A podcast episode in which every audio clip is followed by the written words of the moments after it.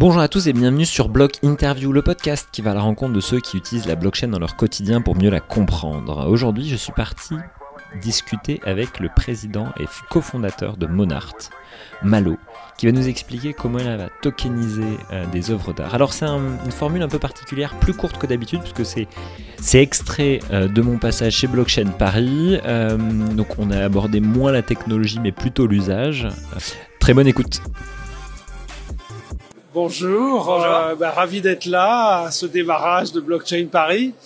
Est-ce que c'est la première fois que vous venez au salon ou c'est la deuxième c'est la deuxième fois effectivement et, euh, et ça se développe, c'est bien. L'écosystème euh, français de la blockchain se développe euh, et, et, nous on a lancé une plateforme originale autour de l'art, c'est-à-dire que L'art est un immense marché, c'est 67 milliards de dollars euh, par an. Et ça va en grossissant? Et ça va en grossissant de façon assez incroyable. Mais aujourd'hui, c'est vraiment réservé à des millionnaires, des milliardaires. Donc nous, on a appliqué la blockchain pour inventer des modèles originaux où euh, tout, tout un chacun peut participer à cette croissance du marché de l'art contemporain en mettant 100 euros, 1000 euros et, et en achetant des parts d'œuvres ou des parts de collections d'œuvres. D'accord. C'est-à-dire que au lieu, c'est-à-dire que moi, si par exemple, il y a l'exposition Banksy en ce moment. Oui, oui. Euh, concrètement, je n'ai pas les moyens moi aujourd'hui. Voilà. mais euh, je pourrais aujourd'hui, un petit peu comme une action, au final, exactement, euh, posséder une part en fonction de mon investissement. Exactement, exactement. Soit d'un tableau comme ça de, de Banksy, euh, d'un artiste célèbre qui vaut des fortunes, soit d'une collection qui va qui va croître avec le marché de l'art contemporain, parce que ce que, ce que, les gens, la majorité du public ne sait pas, c'est que l'art contemporain, euh, ces 20 ou 30 dernières années, a connu un développement et une croissance plus que n'importe quelle euh, bourse d'échange, bourse mondiale. Mais effectivement, il y a très peu de gens qui en profitent. Alors c'est dû à juste pour une question de curiosité? Alors c'est dû à un engouement pour pour l'art contemporain. Euh, c'est dû à la croissance du nombre de, de, de, millionnaires, de milliardaires qui ont envie de s'acheter des œuvres extraordinaires pour pour leur mur. Ça vient aussi du développement incroyable du nombre de musées c'est-à-dire qu'il y, y, a une croissance du nombre de musées dans le monde, en Chine en particulier. Le centre Pompidou euh, qui vient d'ouvrir son ben voilà, à Shanghai, Shanghai euh, exactement. Donc il y a, il y a une forte croissance, il y a, il y a un appétit pour l'art contemporain dans le monde entier, et du coup ça alimente cette croissance, mais peu de gens en bénéficient.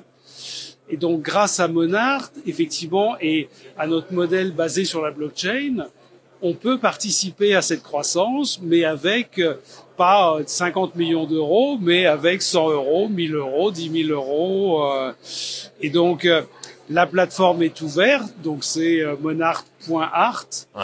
Et donc, on l'a lancé le 17 octobre dernier. Okay. Nous Bravo. avions, voilà, nous avions privatisé le, les locaux de Beaux-Arts. On a fait ça en partenariat avec nos amis de Beaux-Arts Magazine. Et, et, donc voilà, ça a été un lancement, un grand succès. Voilà, maintenant c'est ouvert, c'est disponible, euh, on peut participer. Et, ah, et, une, euh, une, question que, euh, que, tous nos amis euh, ici présents, que ce soit sur Twitter ou Facebook, vont se poser, c'est qu'est-ce que j'obtiens moi quand j'achète cette part? Oui. Parce que si j'obtiens juste un mail en me disant voilà, vous avez, vous avez bien une Alors, part. Voilà. Comment, comment, comment vous rendez transparent au final cet achat? Exactement. Donc c'est un token. Alors on va rentrer un petit peu dans, dans, les quelques détails techniques. On est basé sur la blockchain Ethereum. Ouais. Donc c'est un token qui s'appelle ce qu'on appelle les tokens non fongibles, c'est-à-dire des, tokens qui représentent quelque chose d'unique. D'accord. Et donc, ne sont vous, pas du tout tradés euh, tous les jours. Qui, qui peuvent être, qui peuvent être tradés effectivement. Et donc vous êtes propriétaire d'une part d'un ERC 721 qui représente une part de l'œuvre ou du bouquet d'œuvres correspondant. Okay. donc que vous avez sur votre wallet. Et on est en train d'ouvrir la plateforme de trading pour que vous puissiez vendre, euh, racheter euh, des parts comme ça, des différentes œuvres, vous faites vous faire votre portefeuille euh, effectivement de, de, de tokens d'art. Ouais. et, et, et, pouvoir les les, les échanger, les acheter, les vendre dans cette première plateforme de trading de l'art. Euh, On, on ouvre un peu comme un, un, un art stock exchange. Dark Stock euh, Exchange, mais en, en, en side par rapport au vrai euh, marché qui se fait entre les galeries, Tout les à fait, tout à fait. Mais on travaille beaucoup avec des collectionneurs, avec des galeries euh, qui nous fournissent donc des œuvres, euh, soit pour les bouquets, soit des œuvres uniques. On est en train de discuter avec plusieurs euh, grands collectionneurs et plusieurs euh, euh, grandes galeries pour avoir des œuvres qui vont valoir quelques millions d'euros qu'on va effectivement distribuer en parts euh, avec ce nouveau système. Et, et comment se fait justement euh, cet échange Ok, on a bien, on a bien compris justement que côté particulier, Oui. c'est euh, je vais acheter un token, comme Voilà. si j'achetais un bitcoin, sauf que au lieu d'avoir une monnaie euh, virtuelle, j'ai une part d'une œuvre ou une Voilà. part d'une collection. Exactement. Donc ça, c'est pour moi. Du coup, je mets que je reçois une attestation dans mon wallet qui me dit bien que je possède ça, parce que je sais que quand on achète une œuvre d'art, on reçoit une attestation Oui, comme quand on possède cette part. J'imagine que vous avez tout à le fait. même type de papier Absolument. euh, pour prouver ça. Parce qu'il y a aussi Absolument. cette histoire de preuve. Oui, Euh, et puis parce Il qu'on n'y a pas une vend, preuve légale aussi euh, à ce côté-là? C'est un certificat effectivement qui est signé par la galerie euh, d'authentification qu'on vérifie effectivement au préalable avant d'avoir lancé ces opérations, bien sûr. D'accord. ok. Et là, la question, du coup, c'est d'aller de l'autre côté du miroir. Comment vous, vous travaillez? Vous avez parlé de galeries, vous avez parlé de collectionneurs. Comment Voilà. se fait cet échange-là avec eux Parce qu'ils mènent que quand on leur parle token, enfin, moi, pour Oui, avoir oui, un petit oui. peu travaillé en Italie dans des galeries d'art, si j'ai aujourd'hui, je vais voir la galerie Franco Nuero à Turin et que je dis, ah ben, euh, bon, bah, maintenant, on va parler blockchain euh, ensemble, Franco Nuero, il risque de me regarder oui, oui. C'est vrai qu'aujourd'hui, ils sont pas encore complètement rentrés dans, dans la blockchain et dans les, la, les crypto-monnaies, mais ça commence à les intéresser. En particulier, les galeries anglo-saxonnes sont beaucoup plus avancées là-dessus, sont très intéressées. D'accord. Et, et même les galeries européennes, quand on leur explique le phénomène et qu'on leur dit, vous allez toucher de nouveaux clients, parce qu'aujourd'hui, un client à 100 euros, vous faites rien pour lui, euh, vous le renvoyez. euh, J'ai visité comme un musée, quoi. oui, voilà, exactement.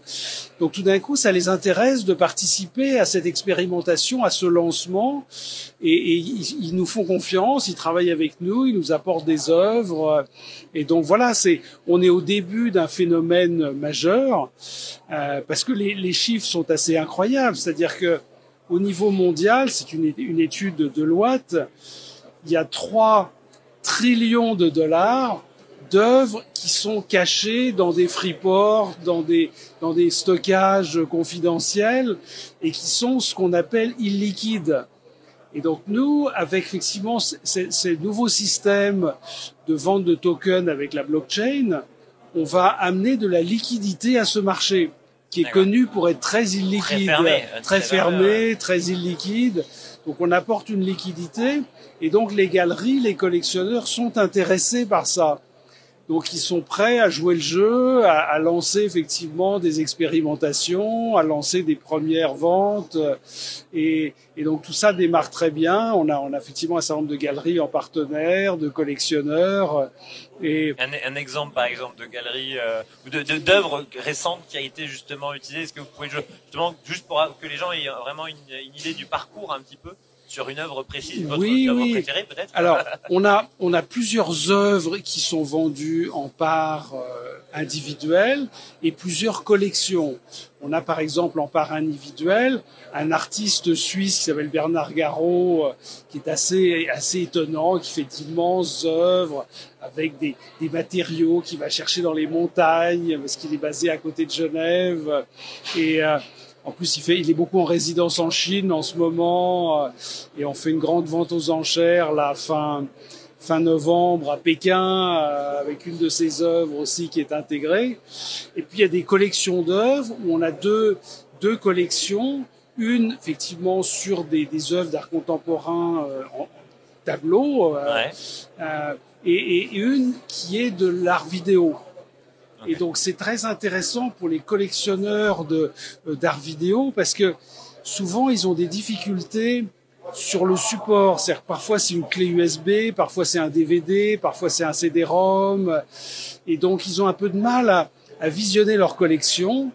Là, nous, on ouvre une grande plateforme de vidéos d'art où effectivement En lien avec au sein de Monarch. Exactement, au sein de ce bouquet effectivement de euh, d'œuvres d'art vidéo, et, et les gens pourront avoir des horaires de visionnage de, de cette collection dont ils auront des parts et ils pourront montrer à leurs amis, euh, faire une projection un soir euh, du- d'une trentaine de vidéos comme ça, euh, de vidéos d'art assez incroyables, et donc de façon beaucoup plus confortable que en parce qu'il y a- une forte croissance effectivement de, de la vidéo d'art. Les collectionneurs sont intéressés, mais c'est un peu compliqué aujourd'hui euh, avec les différents supports. possession, etc. Voilà.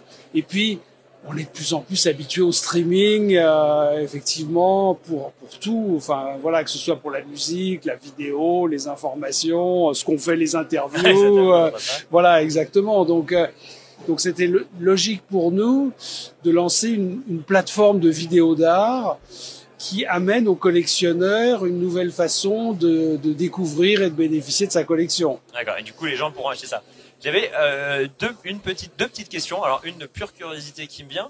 Si, par exemple, on achète une part d'une œuvre sur Monarch aujourd'hui, Oui, oui. est-ce que euh, le collectionneur, qui du coup, est, ou la galerie qui est derrière cette œuvre-là, si elle revend cette œuvre à une autre personne, elle Alors, devient Alors, elle, elle- elle ne, elle ne peut pas effectivement la Ah, revendre. d'accord, Nous un avons un contrat avec eux. effectivement avec le collectionneur ou avec la galerie, comme quoi elle est réservée pendant la durée de la vente et on l'achète une fois que la vente est faite à 100%. On achète l'ensemble des œuvres et du coup c'est nous qui nous occupons ensuite du stockage, de l'assurance euh, Ah, et de, de, de l'ensemble des œuvres, soit d'une pièce unique, soit de l'ensemble des œuvres d'un d'un bouquet. euh, et euh, alors, en plus effectivement de ces de ces œuvres qui sont tokenisées, comme on dit aujourd'hui, euh, nous lançons également un token Monart Ok. pour euh, Vous avez fait votre ICO et alors que nous lançons en ce moment. Pour l'instant, on est en phase de private sale, donc c'est en vente privée. euh, Tenez-vous prêt, hein voilà, effectivement, c'est ouvert, c'est lancé. euh, et donc avec un token assez original qui est basé sur une collection permanente euh, Monart, euh, qui sa valeur, euh, du coup voilà, qui et donc euh, ce token est ce qu'on appelle un, un- un token basé sur des revenus. C'est-à-dire qu'à la différence du Bitcoin ou de l'Ether, qui sont de simples monnaies, on joue la hausse, la baisse. Là, effectivement, c'est un token qui est aussi une, une monnaie, c'est-à-dire qu'on pourra acheter des œuvres d'art avec. Pourra aussi jouer la hausse euh, du, token. Mais en plus, on a des revenus sur ce token. On a deux sources de revenus.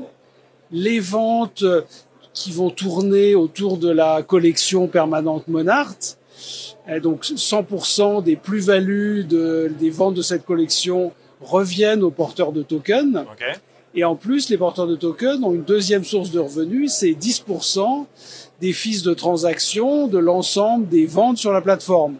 D'accord. C'est-à-dire que si je possède ce token, dès que quelqu'un achète ou vend justement un token de cette Absolument. collection-là, Absolument. moi je récupère un fils. Voilà, exactement, exactement. Donc c'est un token qui est voilà qui a un double intérêt. Il est comme le Bitcoin, effectivement l'Ether, une monnaie sur laquelle on peut travailler. Mais en plus de ça, il y a un énorme avantage, c'est qu'on a des revenus euh, de l'activité artistique euh, qui est en forte croissance. Et, et donc voilà, c'est un, un revenu parti, un token particulièrement intéressant aujourd'hui. D'accord. Et dernière question, qu'est-ce qui vous vous a euh, captivé dans parce que vous venez plutôt de l'art ou de- justement du Bitcoin, du Bitcoin Alors, de la blockchain Moi, effectivement, je, je viens un peu des deux univers. J'ai toujours été passionné par l'art. Ouais. Et euh, j'ai beaucoup été dans la technologie, entrepreneur, lancé plusieurs sociétés dans les logiciels, dans l'Internet. Et il y a dix ans, j'ai lancé l'une des toutes premières sociétés de production d'art numérique. Ok. Donc c'était à la fois de la technologie et de l'art. Et, euh, et j'ai eu depuis pas mal de temps envie de lancer une grande plateforme autour de l'art de façon plus large. Et mon associé qui est basé à Pékin euh, avait aussi effectivement cette idée-là. On se connaissait depuis longtemps pour travailler autour justement de l'art numérique. Et du coup, on a lancé ce projet ensemble de façon très internationale puisqu'il est basé à Pékin, à Paris, à San Francisco euh, et à Malte. D'accord. Donc euh, Malte, île de blockchain. voilà, exactement, la blockchain island, comme La ils disent. ouais. C'est vrai qu'ils ont ils ont été très précurseurs dans la définition d'un cadre légal pour la blockchain. Et donc nous, l'offre et les tokens sont régulés à Malte par la MFSA, qui est la Malta Financial euh, Administration. Ok. Et donc voilà, tout est régulé, mais c'est régulé en Europe et à Malte. D'accord. Ben, merci beaucoup d'avoir répondu à mes questions. Bah, avec un- grand plaisir. Merci. Merci beaucoup d'avoir écouté cet épisode. N'hésite pas à t'abonner au podcast sur ta plateforme. Si t'es sur iTunes, à lâcher un petit commentaire, ça aide à apporter de la visibilité à ce podcast, à mettre également plein d'étoiles. Je dirai jamais assez. Je te donne rendez-vous la semaine prochaine pour un nouvel épisode consacré, encore une fois, à notre ami la blockchain. Bye bye